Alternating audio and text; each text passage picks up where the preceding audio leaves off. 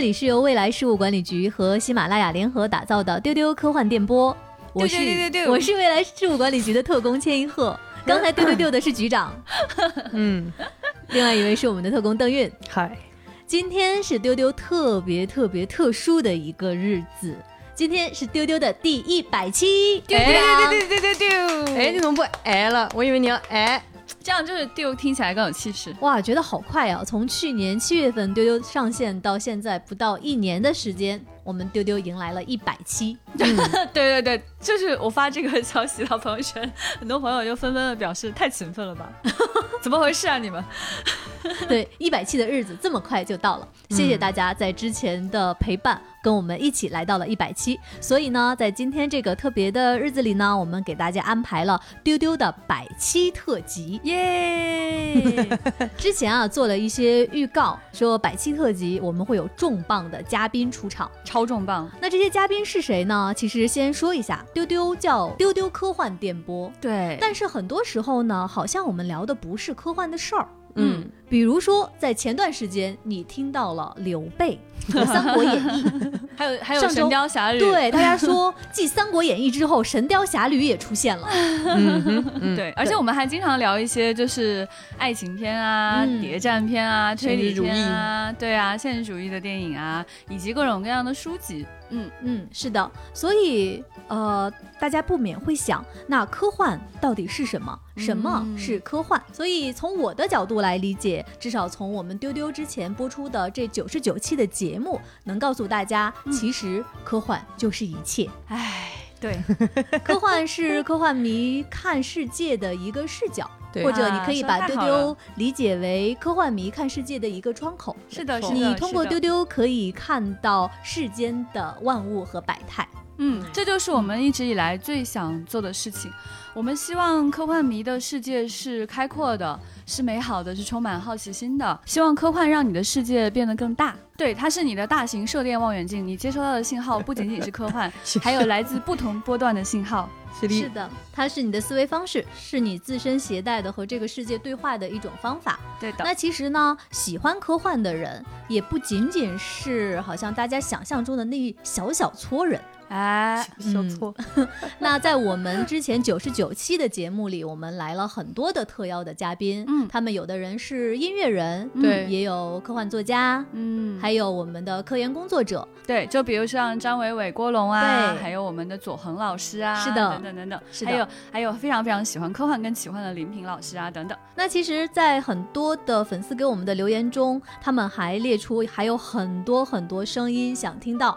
那在之前的九十九期的节目里面，我们还没有机会邀请到他们。嗯，那在今天，我们给大家安排了一个重磅的嘉宾的阵容，就是之前还没有机会来到丢丢的这些嘉宾们，他们在今天会倾情现身来跟你说说话。现身，哎，这些人是谁呢？重磅大放松，这些人是你完全意想不到的那些人，以及。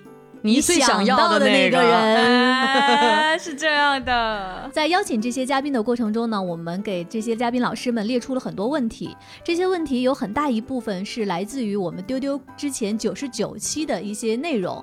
我们希望说，他虽然没有参与到这期节目，但是针对大家喜欢的内容，想听到这位嘉宾的回应。对这些问题，就是我们在节目当中主播谈论过的问题，还有一些问题呢，就是我们在每期节目的末尾留给听众的问题。给你的问题一模一样的问题哦，提给了这些超强豪华阵容嘉宾，然后他们从中间选出了自己想要回答的那个问题。嗯，所以一会儿你想不到的那个人，或者是你在心里想了很久的那个人，他可能回答的就是你曾经回答过的那个问题哦。是的。同时呢，针对一些嘉宾他个人的身份，我们还给他们量身定制了一些问题。嗯嗯，接下来你都会听到。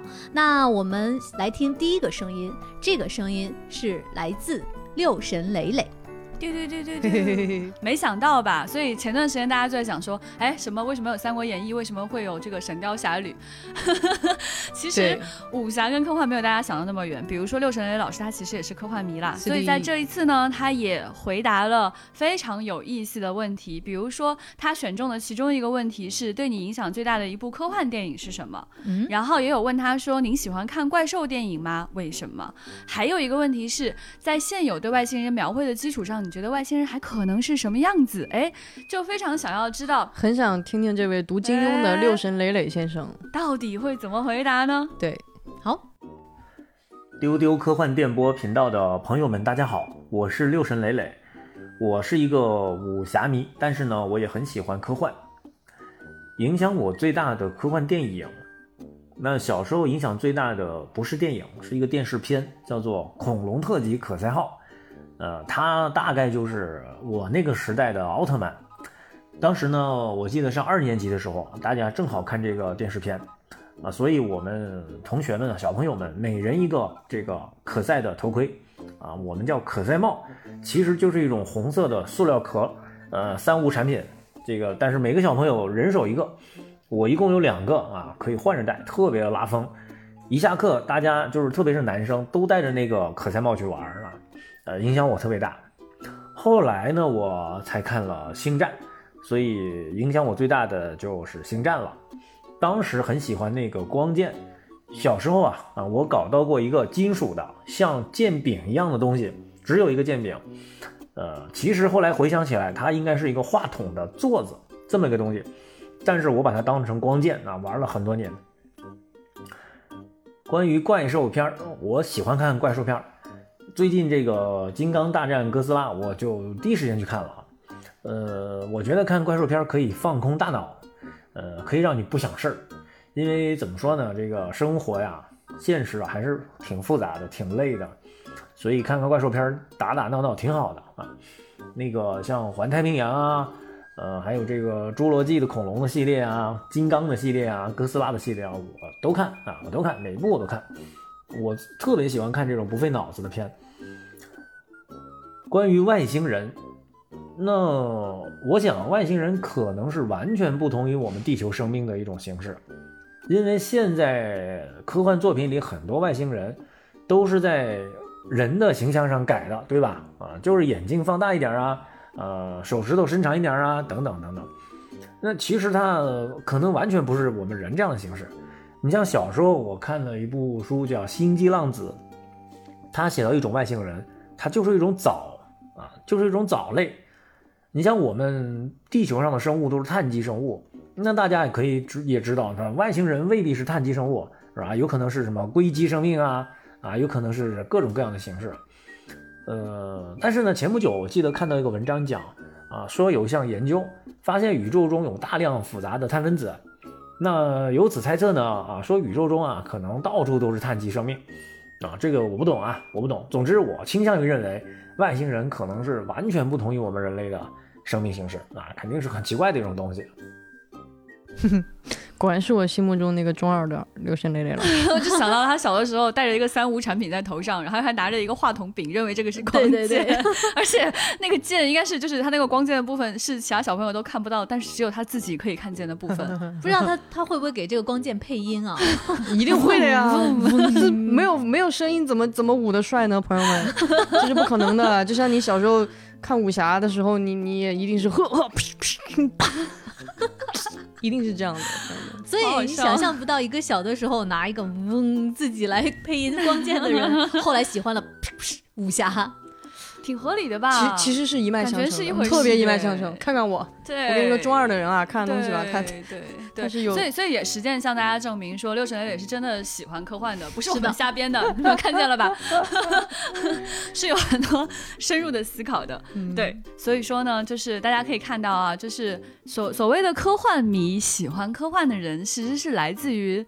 各行各业，然后他现在你能够看到他比较明显的那个标签，可能完全跟科幻没有任何关系。嗯，那他私底下有可能是个其实真的是很狂热的科幻迷。是的。我们接下来的这位嘉宾是叶子怡，她是一位星空摄影师。哎，叶子怡老师作为一个星空摄影师，喜欢科幻那就太不奇怪了。对对，呃，叶老师呢，我们也一起去看过星空，我非常喜欢他对星空的这种执着，就是他真的可以。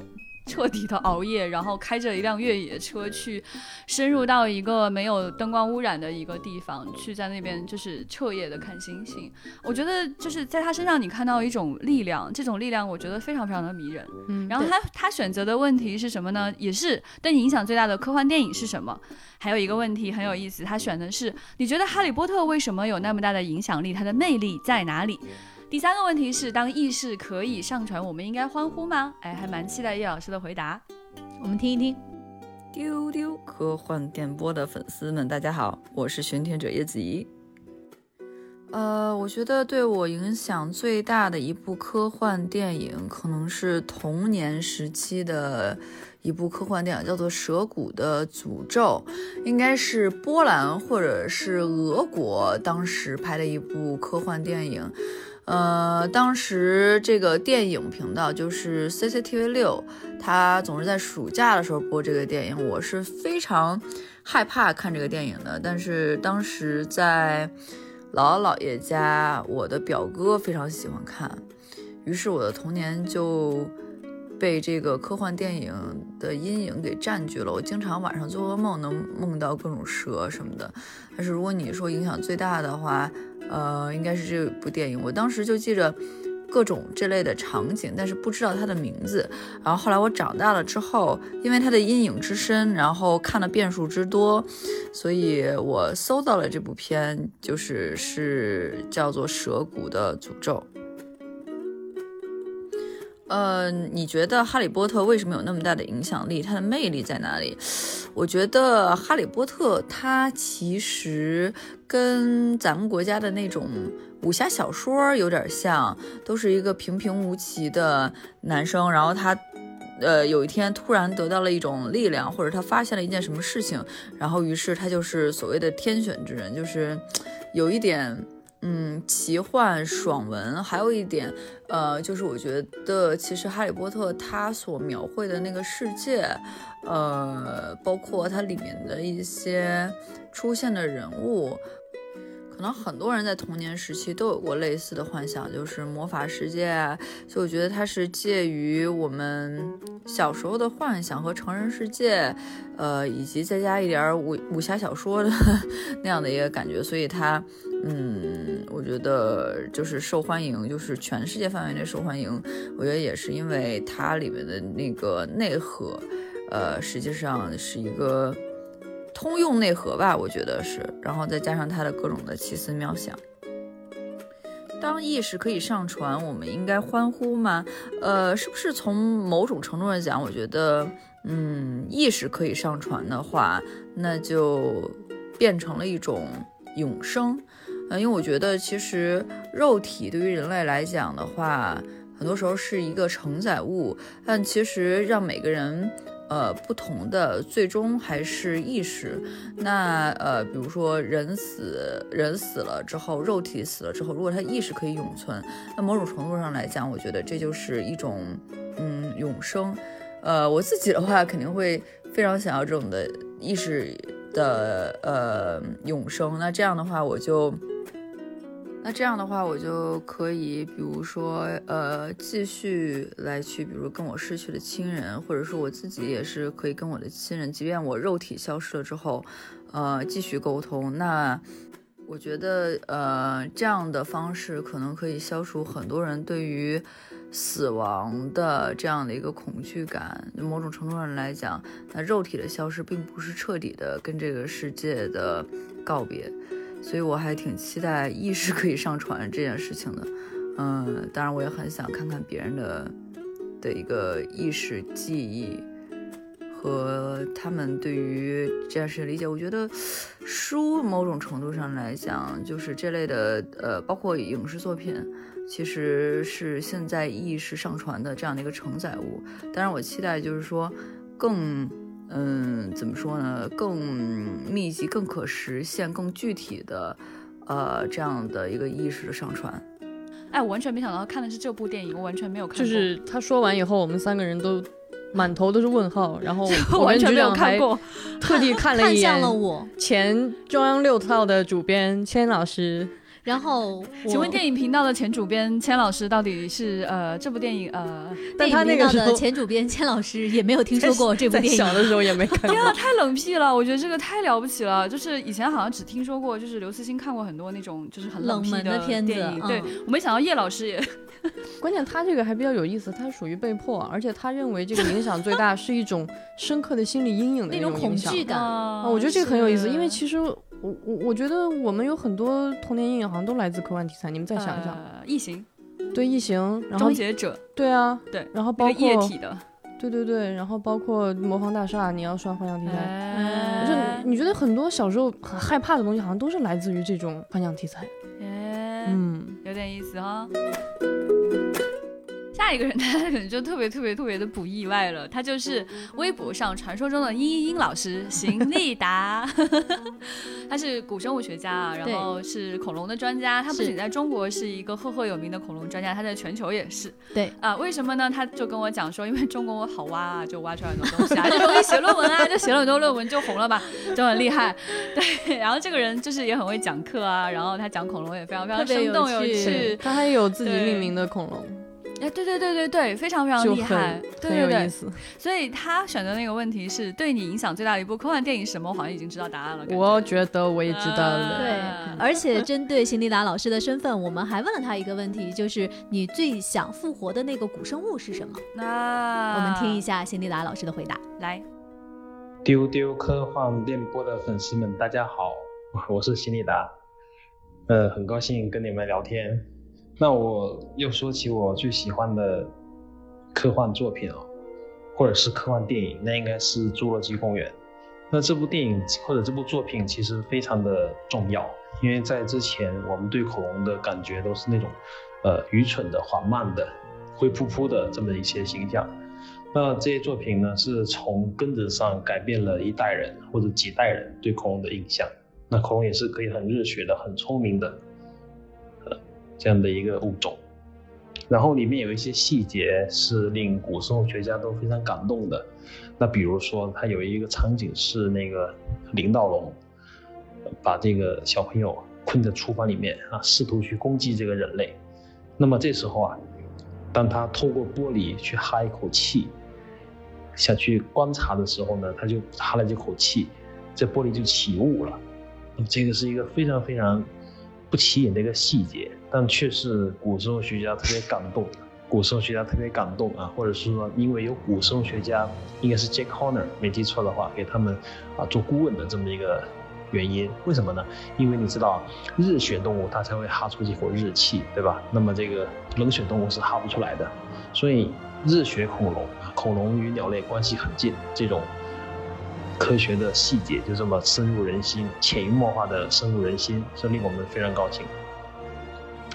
那说起我最想复活的古生物啊，其实我觉得我没有这个需求，因为我觉得鸟类就是现在活着的恐龙，恐龙并没有灭绝，恐龙的一个分支演化为今天的鸟类，恐龙迄今无处不在，我们每天都跟恐龙开心的生活在一起。好，谢谢大家，时间比较短，但以后有机会再跟大家聊天。我太逗了，最后一句真的是要把我笑死了。我 听到辛德拉老师说完这句话，突然窗外飞过去了三只恐龙。不是我脑子里冒出来的是那特别傻的那些鹦鹉，你就突然觉得在家养了很多傻恐龙。啊，好可爱哦，很有意思。而且就是以前邢立达还专门写过一本书，就是恐龙是如何烹饪之类的。然后他就讲那个恐龙到底是什么，吃起来会是什么味道。呃对对呃对，嗯，就想不到吧，鸡肉味儿。不愧是中国的 中国的科学科研工作者会写的书呢，真的是鸡肉味能真好。突然就好像有点。丧失一些就是神秘感哈，但是就非常非常有意思，所以非常推荐大家去购买邢立达老师的书啊，就写的非常非常有意思。然后你可以在网上搜到很多他的演讲视频，就是特别声情并茂，实在好玩的要死。而且邢立达老师真的是个很励志的人。就是，嗯，因为他从小喜欢恐龙，就可能很多人都有这样的经历吧。就小时候喜欢一个东西，是是，对。那他偏偏呢是一个，就是家里面非常希望他能去赚钱的广东人。然后，对，然后他听了父母的话，一直就是读金融这个专业，读到了研究生毕业。然后这个时候他跟家里说：“我真的很喜欢恐龙，我现在要去学恐龙了哦。”然后他就去读了一个恐龙的。博士。哇，真的，然后他现在成为了了全球著名的恐龙的专家，对，就是这么励志。朋友们，喜欢一个东西千万不要放弃，就要学习邢立达老师这种精神。嗯，非常棒。很受、嗯很受振奋哈。快让我想想我小时候喜欢什么哦，我现在就在干它，科幻。天哪，他这个哦自自导自演的这段啊、奇怪的凡尔赛对话，真的是，哎呀，接下来我们要听到的这个声音，哎呀，哎呀，我的话又捋不顺了。钱老师坐直了，整了整衣领，接下来大家要听到的声音来自戴锦华老师。耶，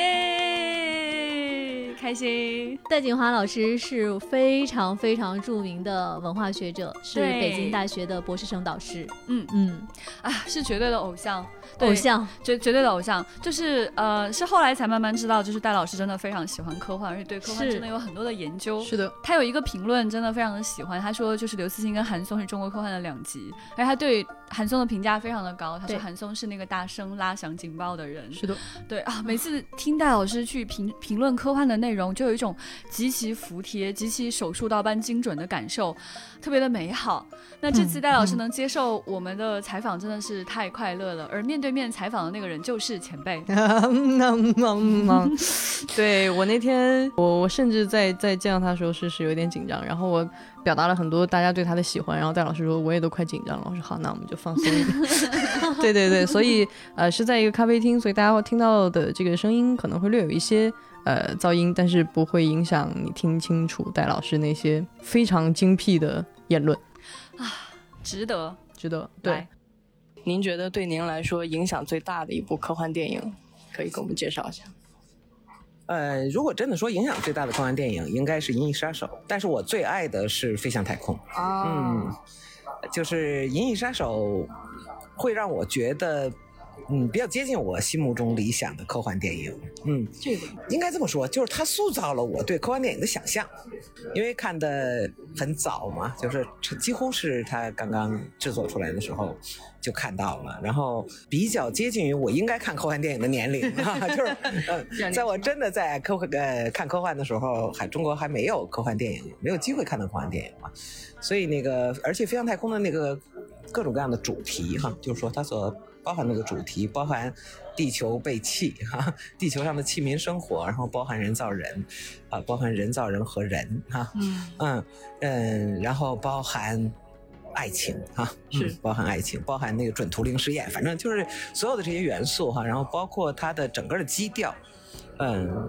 都吻合我心中的科幻电影，但是等到我看到这个阿尔法城，看到飞向太空的时候，我才真的会去拥抱他们，因为那就是我的菜了。啊，嗯，呃，就是因为真的是飞向太空不光是一个科幻想象力的问题哈，嗯，它是真正的体现了我一直认为科呃最好的科幻就是哲学，嗯，就是哲学，就是只不过甚至比哲学更高级，嗯，因为哲学毕竟受限于我们的物质世界，而科幻可以在自己的先设当中打破它，所以那个我觉得真的是飞呃飞向太空里面也有，它也是我心目中最美的科幻电影，也是最美的恐怖片。对，那里面才有真正的恐怖啊！就是我们到底在怕什么，或者什么能毁灭我们？这个怕的到底是什么？我们心里的黑暗呢？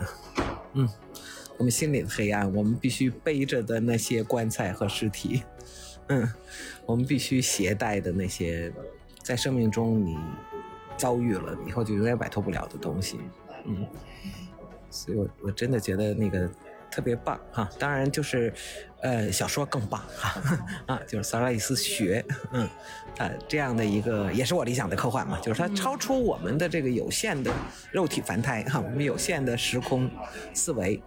嗯，然后真正的去想象一种不同的生命、不同的文明，嗯，我特别有有有感触。您刚刚说到这个点，我觉得很有意思，就是科幻甚至比哲学更更高级，嗯因为它可以先天的先把很多的前提给给改变、给打它破。打破啊，嗯这个我们的这个事实上被囚禁的 这种生命状态，嗯很有意思，对。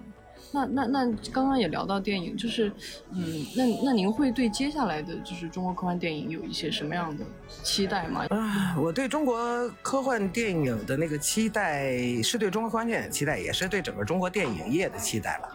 我觉得，就真的从市场的这个层面上和类型的这个层面上，我们有待于整体的提升我们的工业化程度。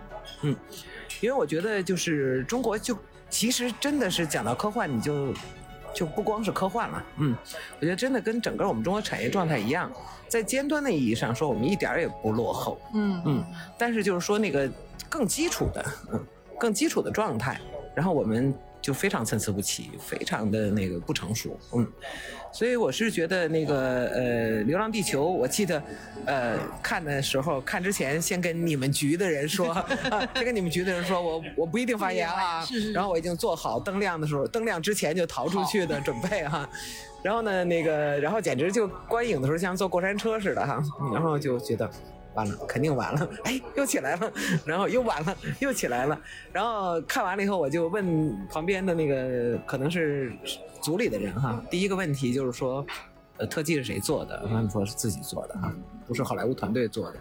呃，我我其实我问出这个问题，我也觉得好笑，就是因为我们中国的特技团队，我们中国的动漫团队替好莱坞做后期已经良久了，是，嗯，良久了，所以就是呃，从这个意义上说，不不单纯是一个我们技术上什么还要追赶什么的这样的一个问题，而我觉得是整个的工业状态和观念。嗯。嗯，和观念，我觉得成就《流浪地球》的各种各样的偶然，我觉得其中的一个偶然就是艰难困苦，玉汝于成，就是老没钱，老拍不下去了，然后大家被迫的来打磨剧本，嗯。来打磨场景，啊，我觉得就是完全是这种挫折成就了他，啊，否则的话，我们现我们在这个工业不成熟的情况下都太着急，都以为我们可以用一个标准速率去批量生产，但显然还不行。嗯，因为现在看我们整个中国科幻写作的情况来说，我们不需要养育科幻意识，嗯啊但是我们需要去养育一种更成熟的一种电影的那个对对产业的把握，对电影整体的感觉。当然，我一直说，要是跟好莱坞最值得学习的是他们对社会的关注和敏感。他的他当然，我这两年的奥斯卡说明他们是应对不上了，他们确实不行了。但是他就敢大把大把的把这种重奖都给国外电影、或者是移民导演，就说明气度还在。嗯，我觉得我们那个中国电影或者中国科幻缺少的就是这种对话关系。对话关系，就是太隔空了吧，哈，就好像大家都在不同维度，啊、不同次元当中去说话。那么，这个是我觉得是比技术工业还严重的问题，啊，这不是单单纯的一个能够靠时间成长或者补课能来完成的啊。那您觉得，在一个孩子可能还是青少年，或者还在他还是孩童的时候，您您觉得有一个什么样的作品是他不应该错过的？我比较直觉的，马上蹦到我脑子里的是我机器人这个阿西莫夫，嗯，大概我比较直觉的蹦出来的是这样的作品。嗯为什么？嗯，我觉得比较轻松，嗯，比较轻松，而且比较有把那个科幻应该具有的那个主题的矛盾啊，表现出来了，但是呢，仍然积极和饱满。嗯，嗯因为确实是科幻当中可能传递出太沉重的东西。嗯，我我不认为孩子应该被保护，但是我觉得孩子的那个生命经验可能还不不足够消化，了解。所以我就会，如果你让我想，我大概会想早期的阿西莫夫。啊，哦，早期的阿西莫夫，他会唤起你那种，呃，好奇心啊，唤起你那种关于科学的想象啊，就是那个就是很兴味盎然的想象那样的啊，我觉得就比较有趣。但是你真的如果阿西莫夫的话，我大概就不会首先推荐孩子们读《基地》啊，啊，我觉得《基地》的那种过时的主流价值，我真的是受不了啊。所以大概是这样。好，您对外星文明有有什么想象吗？或者您觉得人类之跟跟这个宇宙或者跟其他文明是一种什么样的关系？是否会有这样的关系？我在我小的时候我是那种想象火星人的啊，想象火星人的那个代际了哈。而且我们那时候看的烂科幻电视剧是火马丁叔叔哈，啊对对对火星叔叔马丁啊那样的，好好笑哈，脑子上会突然长出两根天线的那样，跟天线宝宝差不多的一个东一个东东那样的。呃，到那个我记得哈，这是我我还我还小的时候，就是说。呃，证证明火星上没有生命的时候，哈，真的心好痛啊。嗯，说火星原来就是一个完全没有生命的世界的时候，心好痛。我一直觉得，呃，好像很临近的哈，近旁就会有不一样的智慧生命存在。嗯，而等我在那个幻灭之后，说老实话，我确实我个人生命当中，我没有再想象过外星人。啊，我我就是它不再是一个我内在的一个想象的内容那样的。而这个科幻小说、科幻电影当中，嗯，没有什么外星人是让我感到亲切的哈。嗯，当然，比如第三类接触哈，E.T. 还是可爱的那样的，但是其他呢，我都觉得就是。呃，我这么说又又要说深了哈，那样的，我就整整个感觉吧，就是说，其实人类的想象力太有限了。是的，是的，太有限了。我们想来想去呢，是参照着我们，对，啊，参照着我们，要不参照地球上的生命啊，地球上生命。然后呢，我们所有关心外外星文明的书写呢，其实倒也好哈，都是有点对人类文明的自我批判。嗯，啊是啊，都是这样的一个东西。其实我们真的没有办法想象，所以我说喜欢 Solaris。嗯嗯。一个就是完全和我们的这样的，呃，生命形态什么的可能完全不相干的，呃，当然，我想不去想象，也隐隐的有一点黑暗丛林的那种感觉哈，就是我想，嗯，自求多福吧哈，地球人类自求多福吧，你们别别叫出来什么外星文明那样的，如果你们叫出来了，会很糟糕的哈，嗯。呃，而且我我真的呃，你如果说问我说宇宙之间存在不存在其他的智慧生命，我想肯定存在，这点几乎是毫无疑问的哈，因为我们对宇宙知道什么呀？我们连连它有边没边都不知道呢那样的哈。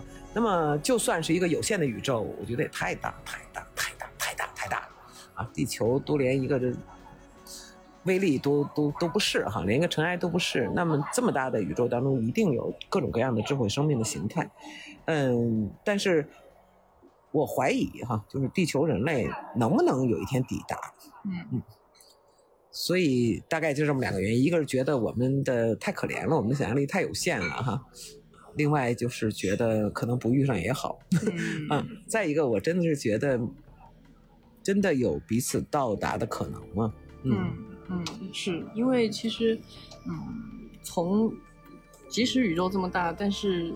整个地球的历史也很短，可能火星曾经也有文明，但是我们也无法确认这件事情。嗯嗯，那那个是我最近觉得，就是大概近二三十年来，大家特别热衷于文明重启和平行空间。是嗯，我怎么觉得是大家非常有效的逃避现实、逃避现实问题的一种一种心理暗示啊，就是大不了。死灭怎么着？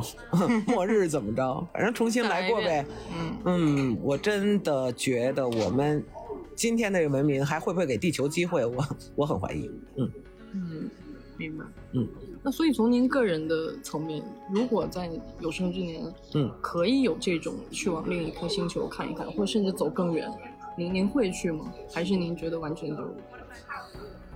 呃，我大概不会去，嗯，我大概不会去，而且我也对什么长生不老什么的一点兴趣都没有，嗯，在这点上我很担不得，嗯，我真的觉得最后死亡是一种恩赐啊，难道活着不累吗？嗯，我觉得我们虽然我们人类生命跟即使在地球的哺乳生命当中也也非常短暂哈，但是我觉得走过一生挺辛苦的，嗯，最后能够求个好死，求个好死，我觉得就是睡去，嗯。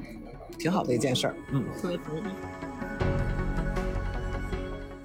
啊，老千已经 已经陷入那个，他就是那种你知道吗？我就现在看到，就是老千在听这段的整个过程当中，那种星星眼，然后那种粉泡泡，然后整个人就飘起来了。他现在应该在那个 Soul 的那个世界观里，就是他们会看到他已经飘在半空中。对对对对就刚才声音戴老师的声音结束，我突然特别遗憾啊，没了。还有吗？嗯，反正我当时是跟他，后来又还聊了很久。那 妈妈，太好戴老。师怎么能这么博学，然后又讲的这么好，语言这么美？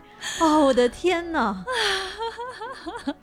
太好笑了！有一次就是呃出去参加活动，然后有戴老师，然后平时就是温文尔雅，然后侃侃而谈的千老师，当时就见到戴老师啊，嘿呵呵嘿嘿，说不出话。真的一句话都说不出来，失语。所以刚刚戴老师在跟前辈谈话的这十几分钟当中啊，就他谈到了大量的信息，想给大家补充一些背景信息。嗯，首先，戴老师非常非常喜欢的这部作品《飞向太空》，这就是电影史上最最最最最经典的那几部之间之中的一部啊。比如说我们提起《二零零一太空漫游》，嗯，提起《飞向太空》，他们嗯就是齐名的。嗯啊，甚至在很多影迷心中，这个电影是更有神作性质的，而且不只是作为科幻电影，在整个影史上，对这部电影都是不可忽略的一个里程碑一样的电影。然后他的导演是啊、前苏联的神级的神国宝级的对对对，被和呃包括伯格曼，包括这个呃希腊的安哲洛普罗斯并称为圣三位一体。你想想这是什么什么地位？就是电影史上的有所谓的三位一体、嗯啊。然后塔科夫斯基是他的电影，传说中的安德烈·塔可夫斯基，呃，我们在丢丢做这个计划当中的时候啊，经常会去 列经，常列出来这个人，然后每次都不敢聊。对对对，然后每次就是就当做没有看见吧，然后就划过去了，就是一直在划水，怪物吧。对，就是没有办法去触碰的一个人。那么《飞向太空》这部电影呢，它是。呃，拍摄于一九七二年的这么一个电影，它不是俄罗斯电影，它是一个苏联电影。是对那这个电影它其实是一部有原著的电影，就是也刚才戴老师有提到过的这个索拉里斯星。索拉里斯星的原著作者是谁呢？他就是非常非常著名的一位科幻作家，他叫做斯坦尼斯拉夫·莱姆，都是大家传说中的这位莱姆，他是。波兰籍的科幻作家，并且他是一位哲学家。嗯，他是出生于一九二一年，在二零零六年去世。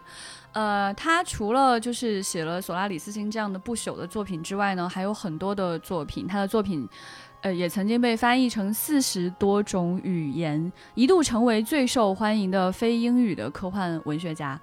呃，他的作品的总印数达到三千余万册，对整个世界的科幻文坛产生了非常重要的影响。所以这个小说跟这个电影都是极度想要推荐给大家的作品。是的，然后刚刚戴老师还提到了一个信息啊，就是他去看这个呃《流浪地球》的时候，对对对，那是这个真的是事实，就是我们能邀请到戴老师跟我们一起看这个《流浪地球》的首映。当时未来局的人，包括刘慈欣，其实我们都没有看过成片。而且郭帆其实也完全不知道大家可能会对这个电影产生什么样的反馈，对他全程缩在电影院最后排的角落 里，对对很对，紧张。是的，是的，所以当时在现场的时候，我们提前去去问戴老师说，等一下结束了之后，您可以站起来作为就是这个观众讲两句吗？戴老师说啊、到时候看情况吧。对他就是真的是做好了随时逃跑的准备，结果他最后就是结束的时候，他告诉我们说，哎，他愿意说两句。我当时啊。一颗心就放下了，感觉戴老师对这个电影的态度是正面的态度了。对，所以这些背景信息是特别想要告诉大家的。刚才戴老师有提到说，就是呃，《银翼杀手》这部电影有塑造他对科幻的想象。科幻电影的想象，对他这部电影就是大家都非常喜欢的雷德利·斯科特。呃，拍摄的电影，它上映于一九八二年。注意，不是后面那一部电影哦。一定要强调是一九八二年的那部。是的，嗯，那才是《银翼杀手》。对，推荐大家去看。对我我我我想起来那天在后面又聊到很多跟电影相关的事情的时候，戴老师，呃，就说了一个事儿，我特别喜欢。他就觉得说，因为我们在聊现在中国科幻电影嘛，他嗯他就有一个建议，他就说不要想太多。他说他说你不觉得科幻电影就应该，你像《银翼杀手》那种有点迷迷的。嗯，然后我说对对对，我说我说科幻应该是提问题的，而不是嗯给出特别多的回答，嗯因为这个其实也是咱们在过往节目里咱们也经常聊的一个事儿嘛，所以我他那天一说啊，当时戴老师眯着眼睛，晃着脑袋说咪咪的那种感觉，就非常非常有意思。嗯，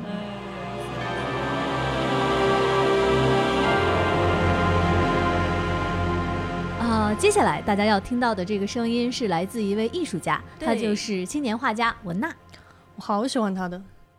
文娜是一个就是能够把就是传统艺术做的非常传神的一位艺术家，他有他自己的强烈的这种风格，风格对对对对。文娜是清华美院毕业的，然后他呃最被大家感知的是他在画什么？他画他画巨大的壁画，嗯，而且他那个壁画的题材是呃古代的一些，比如说《山海经》里的一些。生物或者是古代传说传说里面的一些神怪，但是他用非常个人风格，特别有个人风格，然后那种艳丽的巨大的壁画把它绘画出来。所以他现在呃，就是前段时间北京的国贸地铁站其实有整个的墙是被他画过一段时间。对，然后他现在做很多很有意思的事情，比如去到中国的很多的乡村啊，做那种乡村改造的时候，他给他们画那种巨大的壁画。就他现在就是你找不着他。他每天都在不一样的地方，嗯，画画着那个巨大的壁画，所以嗯，特别有意思。我每次看到他都晒得黑黑的，不知道从哪里回来的，非常非常可爱的一个姑娘。所以这一次呢，他选中了几个问题，我都非常的关心，非常的好奇。对他选中第一个问题就是外星人是什么样子。他是一个，首先他是一个视觉艺术家，而且他在他的想象生世界当中是有狂想的。那他会去怎么想象外星人的样子呢？他会对意识上传有什么样的看法呢？就非常非常的好奇，我们来听听他的想法。如果有外星人的话，他有可能是什么样子？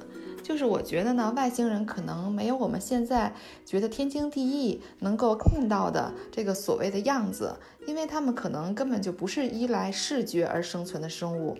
就像地球上也有像蝙蝠依赖超声波，有一些细菌通过热感应的生活。他们这些外星人可能根本就不知道所谓的视觉是什么。也许外星人是以一种我们根本就还不曾了解的方法作为他们主要的感知系统。如果是在那样的世界里，除了他们日常的生活，那我觉得在那个世界的艺术家们的创作就会是一个非常难以想象的状态，像。我们现在地球上的，呃，视觉艺术家，那我们都是通过光在视网膜上反射的一个重复或者是改造来呈现作品的。如果是在另外一个外星世界里呢，那这些作品可能是我们无法想象的另外一种样子。比如说，呃，如果我们是蝙蝠的世界，那我们要通过什么样的方法来模拟超声波？的某种波段，然后创造超声波，他们一种再创造的行为，让其他的蝙蝠能够在日常接收的超声波的体验之外，体验到新鲜的作品的感觉。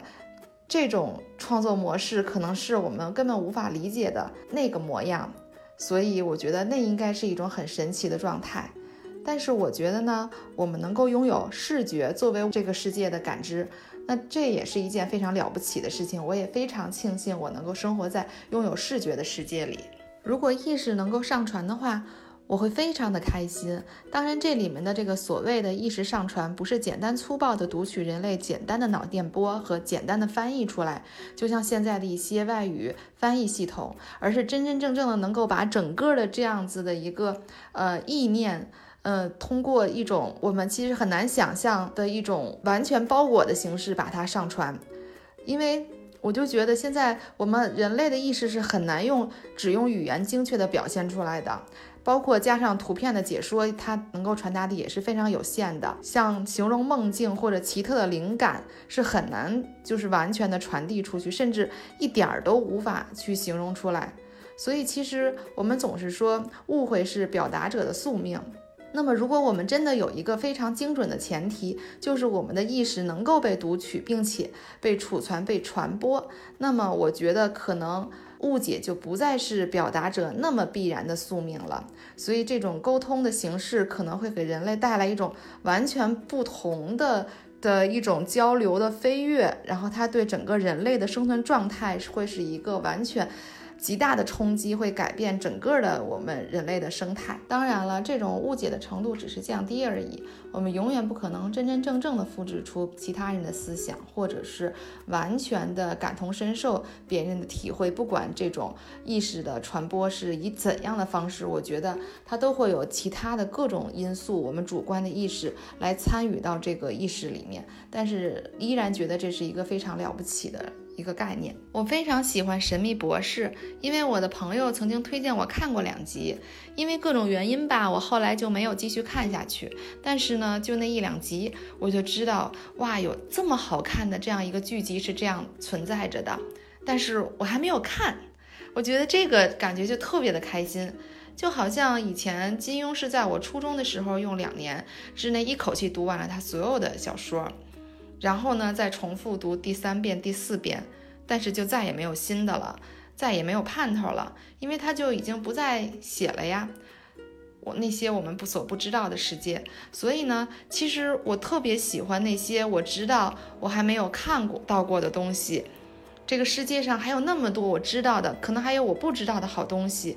我这一点我可以非常的确定，有无数我还没有见过的东西等着我去阅读、去了解、去发现，我就觉得特别的开心。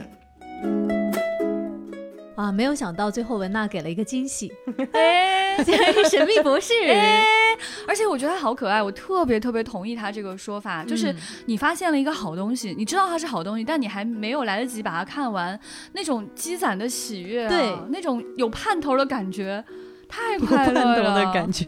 对啊，我们神秘博士还在演啊，石老师，而且我非常喜欢他对外星人的这种描述，非常有趣。他对外星人描述竟然是说，这个外星人他不一定能感知光，不一定用眼睛来看这个世界。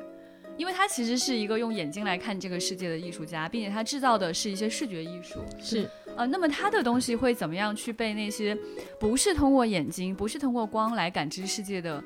外星人来感知呢，好好奇，而且我很好奇，文娜如果被上传了之后，他会在这个赛博世界里怎么作画什么？哎，有意思，有意思，疯狂想象，我觉得啊，太有想象空间，太有意思了，嗯，啊，好期待这样的未来。大家可能会看到说，这样一个对传统题材进行重新加工、做自己的疯狂想象艺术的一个艺术家，大家可能会觉得说，这个人一定跟科幻没有关系吧？他一定跟科幻毫无关系吧？为什么？大家看，完全不是，完全不是，他。不仅仅喜欢科幻，而且他有自己对很多问题非常深入的思考。你能看出来，他真的对这个问题想很久了。嗯，对，我觉得这个是他非常可爱的地方，这也是科幻有魅力的地方。就是科幻，它其实是让你认知世界的一个窗口，它是一种让你未来可以获得的喜悦。thank you 接下来大家要听到的这个声音，我们其实在过去的节目中介绍过他很多次，哎，介绍过他的作品，介绍过他的成就，而且引用过很多他的个人的理念。对对对，而且这也是一个非常非常优秀的，让我们敬仰和尊重的，而且是非常有个人魅力的一位老师。是的，是的，是的，那就是吴忌老师。耶！吴忌老师是一位著名的科学家，而且他同时还有个身份是科幻作家。是的，他写了《月球旅店》。还有月球峰会，是的，是的。我们在以前的节目里反复安利啊，对，包括在我们之前天河核心舱的那期节目里，我们也在一直引用吴老师对航天、对人类的这样一些看法。对，所以那这次呢，也非常荣幸的邀请到了吴奇老师来参加我们的这这一期百期的特别节目。所以呢，这次终于可以听到他的声音了。对对对对，在我们给吴忌老师列出的这些问题里面呢，吴忌老师选了三个。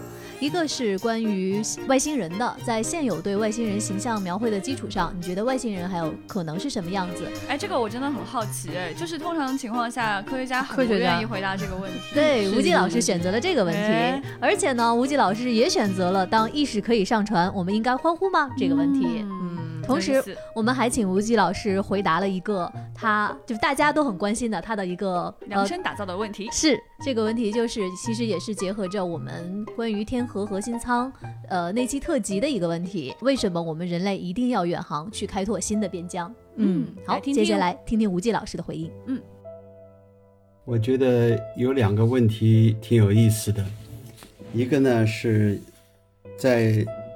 现有的对外星人形象描绘的基础上，您觉得外星人还有什么可能的样子吗？呃，这个问题挺有意思哈。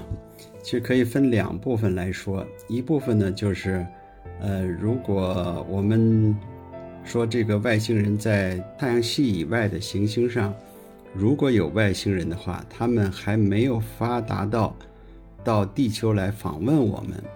那他们可能什么样子都有可能有，但是我觉得最基础的这个一个智慧的生命啊，它可能一个是移动啊，它要在这个星球表面去移动，另外一个是观察和操作。那么移动呢，其实在所有的动物，这个地球上的动物当中啊，其实两条腿走路的人啊，呃，不一定是最快的，或者说是最方便的这个移动的方式。所以，因为人的这个进化在地球上是应该说也是相对来说比较偶然的，从大猩猩过来的哈，从猿人过来的。那么实际上在各种表面，比如说沙子地上，或者岩石上，或者草丛里啊。或者甚至水上移动的，呃，这个目前地球上生命最快的，或者最方便的，实际上是蛇，啊，这个蛇这个动物啊，这个它这个移动起来是很方便，也可以钻洞啊，也可以这个什么，所以有可能呢，这个蛇形的这个外星人呢是，呃，其其实我们中国人想象的龙呢，就就很有可能是在外星智慧生命的一种形象哈。另外呢，在智慧生命这个进化的过程当中，必然进化出眼睛，就它观察。所以这个这个外星人一定是有眼睛的。这个眼睛如果大，如果比较大的话，它的分辨率就会比较高，看的就比较远，接受能力就是在弱光下也可以，这个灵敏度也比较高，所以会有比较大的眼睛啊。这其实也是很像龙哈。那么再有呢，它要可以操作，它可以工作啊，可以这个。呃，可以这个干一些这个，呃，这个操作性的这个工作。那么实际上它就要有手啊。那么这个手呢，其实龙呢也是带爪子的，带手的，而且不止两个哈。所以我个人比较倾向于，如果龙这样的动物在未来进化过程当中能够超过其他动物的话，呃，不同的星球的引力也不一样哈。龙在这个。呃，这种蛇形的动物呢，在这表面上对这个它并不站立哈，和引力的关系也不是很大，所以比较大的星球、比较比较小星球都有可能进化出龙来。如果一个智慧生命能到地球来，一个外星人来访问地球，那么这个外星人一定不是生物类，我个人认为一定是不是碳基的，而是硅基的，那么就是芯片啊，或或者这个半导体啊，呃，这种所用的这个硅基的。那么，在这个硅基的基础上演化出来生命呢，它就可以抗这个粒子的辐射，并不需要这个氧气的这个滋养，所以呢，这个在太空当中，在真空当中呢，啊，比较容易生存。所以，因此呢，如果有外星人来访问地球的话，很有可能呢是硅基的，或者说是就是机器人啊。但是这个机器人它的智慧呢不是编程的，而是由这个智慧的生命。地外的智慧生命，将他们的智慧上传到这个机器上，呃，像人一样的智慧生命，但它本身又是一个机器，啊，这样的外星人来访问地球的可能性比较大。但是呢，我们到现在为止并没有遇到过这样的外星人。呃，还有一个问题比较有意思，就是关于意识的上传，这个我比较，呃，倾向于。对这种技术呢，这个采取一个乐观的态度，或者说，我觉得我们应该欢呼这个意识的上传呢，呃，是一个非常非常重要，它一个传承，可以传承人类的知识的一个问题。现在人类知识怎么传承呢？是靠，呃，书写啊，靠呃，以后是靠录音、影视作品哈、视频啊这些东西呢保留下来，然后再被后人呢再去阅读、再去欣赏，然后再传承。那么这样的传承呢，它有一个需要一个学习的过程，所以学习的效率就会，呃，影响这个传传承的效率。那么他也可能学得到，也可能学不到啊。那么就不能百分之百的这个在原有的基础上去发展。因此呢，一代人一代人呢，他这个知识啊，总是要，呃，有一些打一些折扣，传承的就比较慢，发展的就比较慢啊。那么，这个如果意识可以上传的话，也就是说，意识可以上传到机器里，然后机器里呢又可以上传到这个人的新一代人的大脑里啊。那么，换句话说，就是说，一个具有非常多知识经验的人的大脑的，呃，所携带知识可以保留下来，啊，甚至可以毫无损失的传给下一代。那么这样呢，就可以确保这个人类的知识在毫无损失的情况下不断的发展。呃，我们现在可以看，呃，可以这个判断，就是一个呃，具有非常丰富经验的一个一个人，呃，他的能力，肯定是比一个新手要能力要强得多。那么，如果这个能力不断的在累加，这个经验不断在累加，他的知识不断的在发展，那么这个中间没有损失的话，一代比一代，一代人比另外一代人强，他不但，呃，他有更新的创造力，而且呢，他以前的经验和摔过的跟头啊，遇到的挫折，他全部都积累下来的话，呃，那么这个人类的这个智慧的发展就会有一个飞跃，所以它会会更快的。促进这个人类的智慧的发展，因此呢，我觉得如果意识上传这个存储，然后再上传，呃，不断的这样通过这个毫无损失的这个往下延续的话，那么我们这个人类的这个智慧啊，就会有更大的发展。最后呢，我想回答一下这个关于为什么人类一定要执着于远航去开拓新的边疆，呃，这个问题其实这个。似乎是无需回答的，就是如果你要把一个人关在一个屋子里，他肯定要出去的。如果一个人的活动，人类的活动范围遇到了边界的话，他一定要想方设法突破这个边界的。所以，这个正如乔尔科夫斯基说的，这个地球是人类的摇篮，但是人类不可能永远被束缚在摇篮中。那么，因为这个地球的表面是一个限制，对人类的活动是一个限制。那么，如果人类的技术发展到能够突破这个限制的话，它一定是要往出走的，那么问题是这个技术，这个往出走的这个代价有多大？如果这个代价变得呃仍然是非常困难，或者要花很多很多钱，而且呢要要非常非常难，那么这个等于是人类并没有突破这个边界啊。这个突破偶尔突破一次，不代表整个人类突破。那么偶尔几个航天员去过月球。不代表整个人类就就能够去月球啊！这个因为当时这个阿波罗计划，美国所投入的经费是占了他们 GDP 的百分之几，所以是非常非常高昂的。因为有政治的驱动力啊。那么如果是这么难，就是说不光是技术上难，经济上和这个动机上都很难的话，呃，表明人类并没有突破这个边界。因此呢，呃，人类呢要去远航，去开拓新的边疆啊，这个动力啊。啊，不是，呃，这这是永远存在的，是一定要突破的。所以这个问题回答一定是肯定的，啊，那个，但是为什么没有突破呢？还是存在技术上的困难、经济上的困难，各方面困困难。那么随着技术的发展，这个困难呢，总有一天会突破的。那么一旦这个边界被突破了的话，那么人类就会不断的向外走，啊，当然还要回来，不断的去，不断的回。那么我呢就把这个叫做这个第一阶段就叫做太空旅游，还不是太空移民啊，因为一去干什么现在还搞不清楚啊，所以呢还是去看、去旅游、去接受大自然带给人类的信息。那么就像人猿猴从树上下来，开始走向大平原一样，就像人类从陆地开始远航啊，做这个呃有了船以后开始到全世界各地去远航一样啊。这个人类如果有了太空的很便宜的太空飞船哈，那么就可以到月球、到太空当中去，到月球去。那么这个变化一定会促进人类人类整体思想观念变化和整人类整体的进化。这个进化是一定会发生的，只是早晚而已。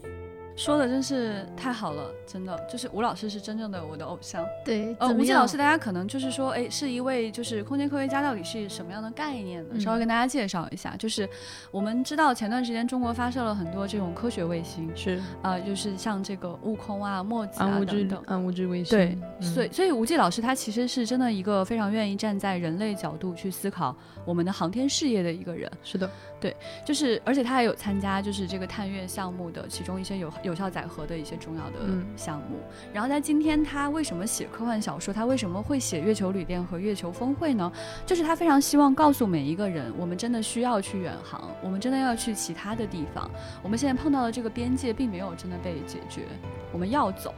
对，所以吴老师他每次听吴老师讲话，就是一种他说话声音。很温和，是的，是的，甚至是有点慢，但是你总是能从他的字里行间听出一种心潮澎湃，是的，热血沸腾，是真的很燃的一种感觉。你觉得我国科学家真的是站在了一个人类的高度去思考问题，对一种非常纯粹的站在全人类视角的那种科学的理想主义的精神。从刚才的谈话当中，我觉得就能够听到一个很有意思的事情，就是当我们去问很多人说“我意识上传，我们应该欢呼吗？”只有吴老师回答的不是自己会不会开心。而是整个人类知识的传承会得到很大的帮助。是是的，所以他真的是很愿意站在人类视角去思考问题的你这样一个人。对对，所以当我们去问他说人类为什么要远航的时候，他就觉得没有什么要回答的，就是一定要去远航的。而且我今天特别震惊的是他关于外星人的那个回答，这个太萌了，就是一个科学 工作者的思维路径就是这样，他非常的理性，是的，他先分析，然后给出了非常合理的。逻辑论证，然后最后结论特别朦胧。哎哎，等等，你想象一下，对他首先要移动，然后要智慧，移动起来手比较啊，有道理，有道理，有道理，被他说服了。对对对对对，啊，真的太喜欢吴忌老师了，非常非常的可爱。也希望是以后有机会可以把吴忌老师更多的请到丢丢来跟大家聊聊天，跟大家讲一讲科学，讲一讲梦想这种纯粹的科学的浪漫。对，嗯嗯。我们接下来要听到的声音是来自导演李霄峰。李霄峰导演他的去年上映的一部。电影叫做《风平浪静》，对，在这个就是上海电影节受到了很多的好评。肖峰导演呢，他之前还有两部作品，一部叫做《追踪》，追踪，另外一部叫做《少女哪吒》。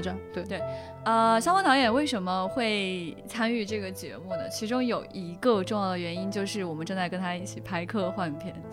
是 是，肖峰导演是韩松老师的粉丝。哎，连上了。韩松老师也是李霄峰导演的粉丝，是的，他们两个人互相赞赏啊，对，然后擦出了很多的智慧的火花，智慧的创意的火花。我们确实非常期待说有这样的很有意思的科幻作品的诞生，所以来邀请肖峰导演回答一些问题。那么他选择了哪些问题呢？哪部作品的结局让您觉得非常扎心？呃，好的。还有他选的是对你影响最大的一部科幻电影是什么？哎，呃，还有一个他选的是童年。最不能错过的科幻作品到底是哪个？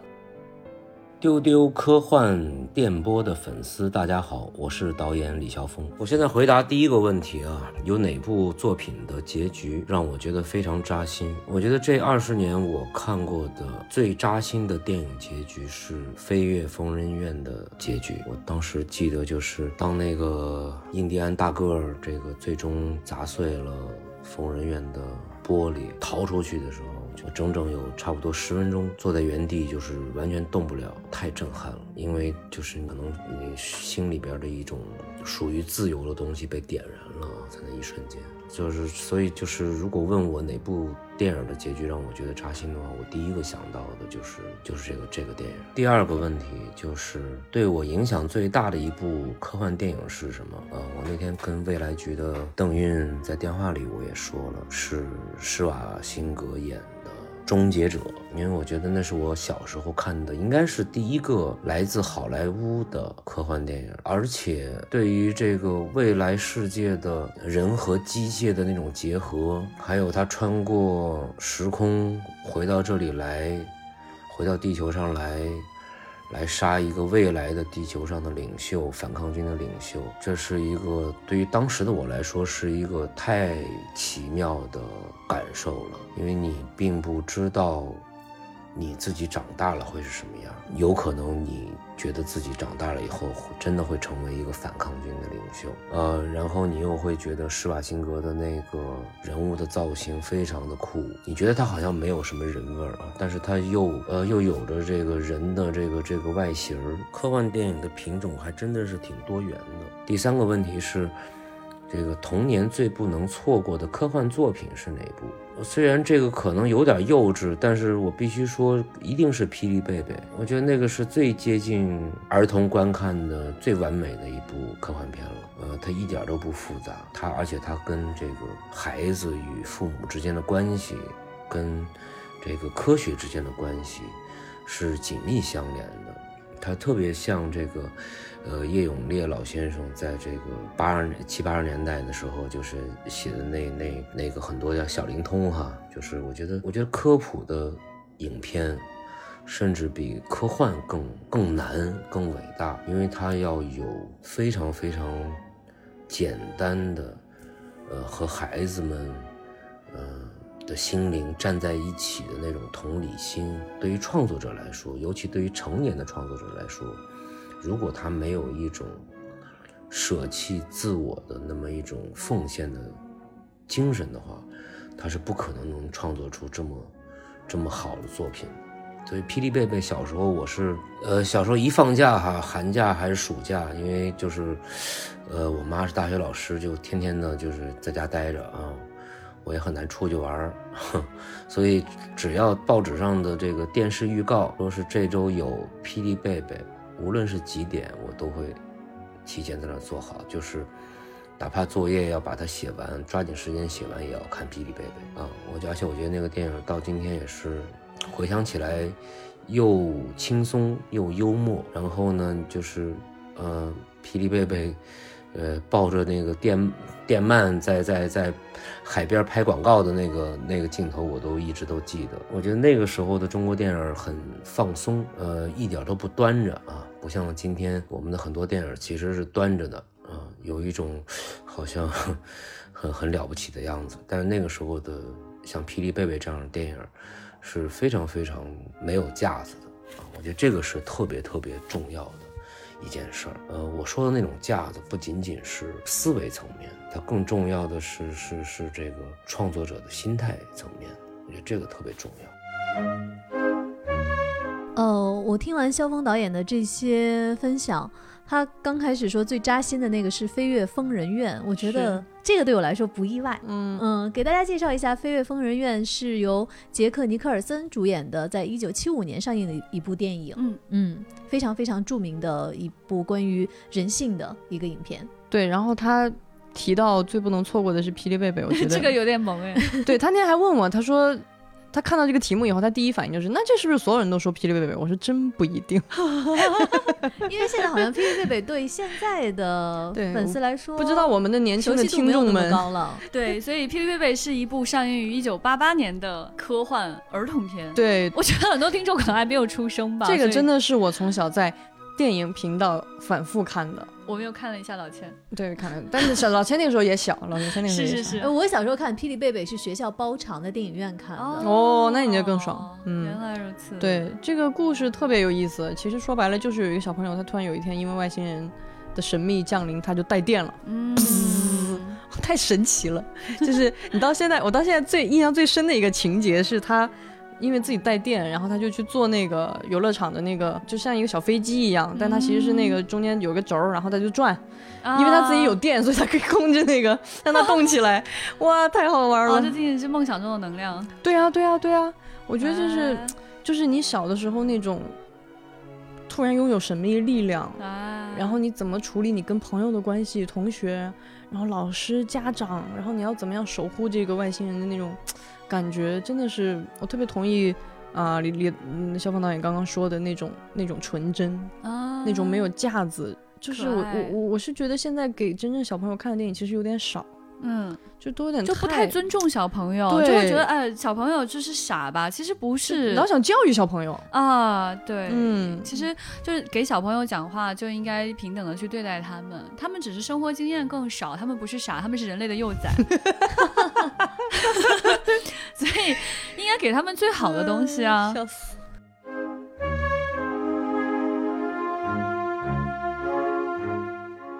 最后一位，那么就是我们在之前的问卷调查当中有很多人填过他的名字。的那一位。对，然后呃，在邀请百期嘉宾的时候呢，所有人呼声最高的那一位。是。哎，所以就是这一期我们刚开始就老钱有讲到，说是有很多大家想不到的人和你想到的那个人，就是你心里想的那个名字，也是也是一个在丢丢过往节目里存在感很高，但是并没有真人现身过的那位，所以他就是。刘慈欣。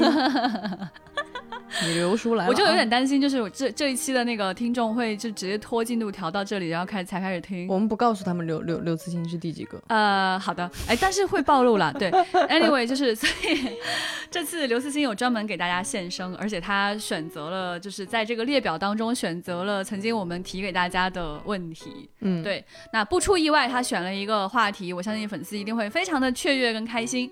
他选的是外星人这个话题，而且他的回答很有意思。就呃令我会完全不意外，但是很多人可能没有听过他讲这个事情。嗯，对他他的这个描述也非常的有趣。还有一个选择呢，他选了一个 问题特别的萌。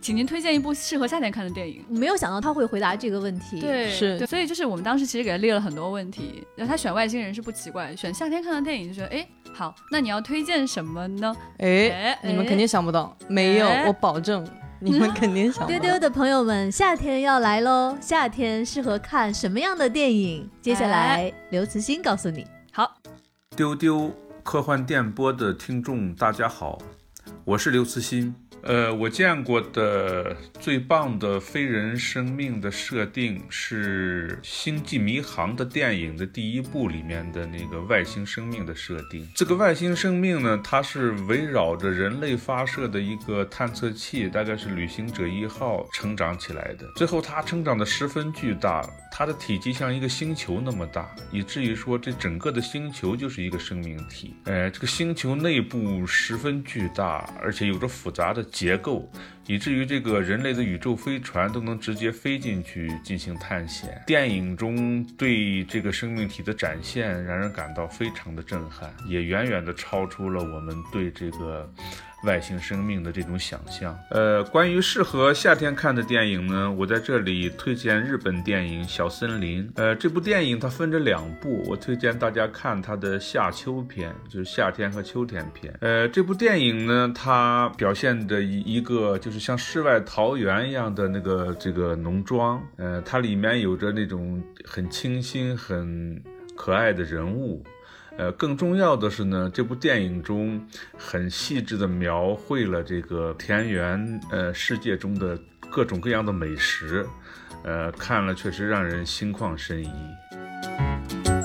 他选的这个外星人啊，真的是很有意思的一个外星人，那就是必须得 Q 我们局哎，这就是我们的最爱 Star Trek。你看，虽然是冷番啊，一下就蹭上了 啊，只要你是一个好的科幻，总有一天都会发光。哎呀，这话说的，哎呀，励志了起来呀！必须励志啊！我的天，朋友们，我们我们 Star Trek 什么时候才能蹭上热点啊？开玩笑吧！刘老师提到的这部电影就是《星际迷航》的第一部，叫《无垠太太空》。The Motion Picture，一九七九年的一部作品。这部作品讲的就是，呃，在就是它其实讲的就是，呃，地球突然捕获了一个智慧的生命发来的信号，嗯，然后他们就去发现说这个智慧生命是什么样的呢？发现它是一个巨大的机器，大到什么程度？就是一个星球，然后你可以开进去，可以航行。然后它非常非常的就是飞起，它里面的那个画面哈，这个真的是那种巨型的硅基城市啊，等等等等。到最后你才发现哈，它竟然是一个旅行者二号。飞船在经历了整个呃宇宙航行之后，变成的这样的一艘巨大的飞船，嗯，它是一个有意识的生命，它想回来呃追根溯源啊，大概这样一个想法吧。就是我我会觉得说那个呈现是非常非常惊人的，就是在那个年代哈，哪怕是在今天你去看它，是绝对不过时的一个是的是的描述。它唯一一个令我不够满意的那个描述是一种就是那种过于人类中心主义的感觉，就是这个小机器难道回来还要找爸爸吗？但是我非常非常推荐大家去看这部影片，它会给你带来非常强烈的震撼。而《星际迷航》其实也一直都是刘慈欣非常推崇的一部科幻，是嗯，而且当你提到外星人的时候，就很容易想到这部科幻，是因为它里面真的讲了很多各种各样的外星人，它描述了那个 Final Frontier 有可能你会遇到的各种各样的生命，以及它跟地球人之间有可能产生的某种交互的关系。嗯，我们这个作品哈，它非常值得重温，看看看。对，来，呃，更有意思的是刘老师推荐的这个小森林。小森林，夏天的这部电影，没想到吧？我第一次听见有人推荐小森林，是用如此冷静，然后嗯，就你觉得他仿佛不是在推荐小森林，但他推荐的 确实是小森林。要想一下，是不是很严肃的在推荐一部这样的作品？其实这部作品我们在之前丢丢有跟大家推荐过，是是非常好看的作品，而它真的真的真的非常适合夏天去看。它讲述的就是那种在就是日本的这种就是农村，他去种植食物，然后制作食物的这种愉快的、清新的这样的一种 过程。希望大家听到刘慈欣推荐小森林这件事情，可以给大家一些全新的认知，大家可以重新认识刘慈欣大哥。